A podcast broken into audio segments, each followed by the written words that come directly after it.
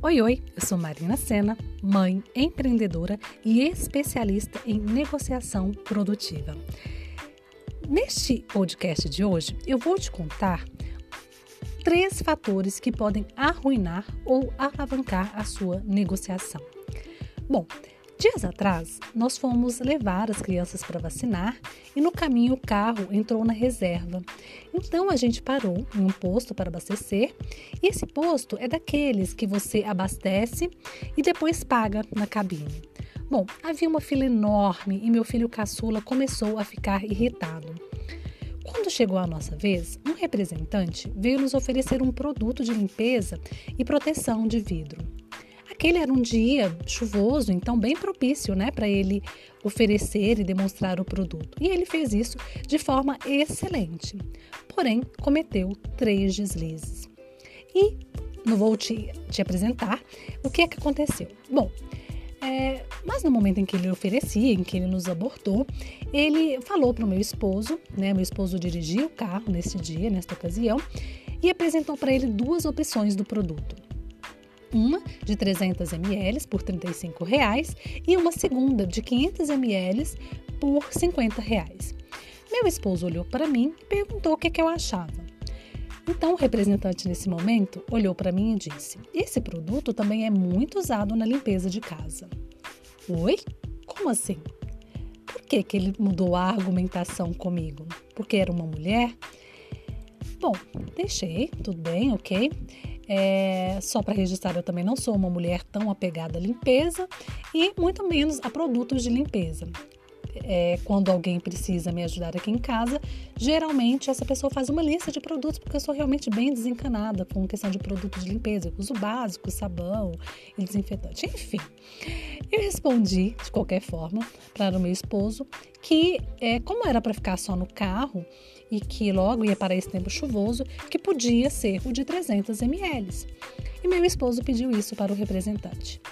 O representante retornou dizendo né, ao meu esposo que o de 500 ml custava só 15 reais a mais e que a gente ia levar uma maior quantidade. Então meu esposo novamente olhou para mim e perguntou o que, que eu achava. Bom, nesse momento, o carro da frente saiu da cabine de pagamento e eu já estava aflita com aquela situação, né, de, de, ter ficado um tempo ali na fila e meu filho estar irritado.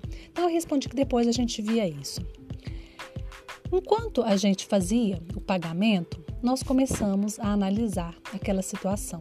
E meu esposo, que também tem bastante experiência na área de vendas, na área comercial há mais de 20 anos, ele disse: ele perdeu a oportunidade de ficar calado e perdeu uma venda. Eu falei que não, que a intenção dele tinha sido boa, né? Mas cometeu três deslizes. E hoje eu vou te contar esses deslizes. O primeiro deles foi o upsell mal feito. O upsell é uma estratégia que visa vender o produto ou serviço mais completo, né? É, a um preço mais elevado, para que o cliente que compraria um, um produto de preço menor possa comprar esse outro produto.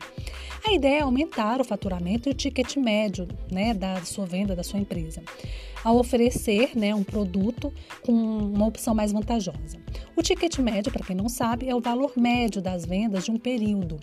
Ele é um, um indicador de desempenho mostrando o quanto né, você tem conseguido fechar negócios mais vantajosos para a empresa, para a sua empresa. Bom, ele pode ser calculado identificando quantas vezes, quantas vendas foram feitas e o faturamento total delas em um determinado período. Bom, mas o que eu quero mostrar para vocês é o, a lição, né, os deslizes que ele cometeu e que fez com que ele não fechasse a venda.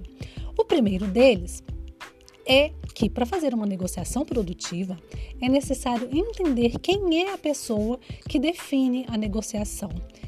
Nem sempre é com quem você está falando. De repente, é uma outra pessoa. Aquela pessoa com quem você está falando é apenas um mediador. Portanto, fique atenta aos personagens envolvidos na negociação.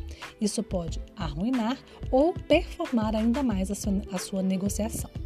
Bom, o segundo fator que fez com que ele não fechasse a venda foi o feeling né? Apesar dele ter é, tentado fazer um upsell bem feito, ele não teve o feeling de entender o momento, de entender o real interesse nosso.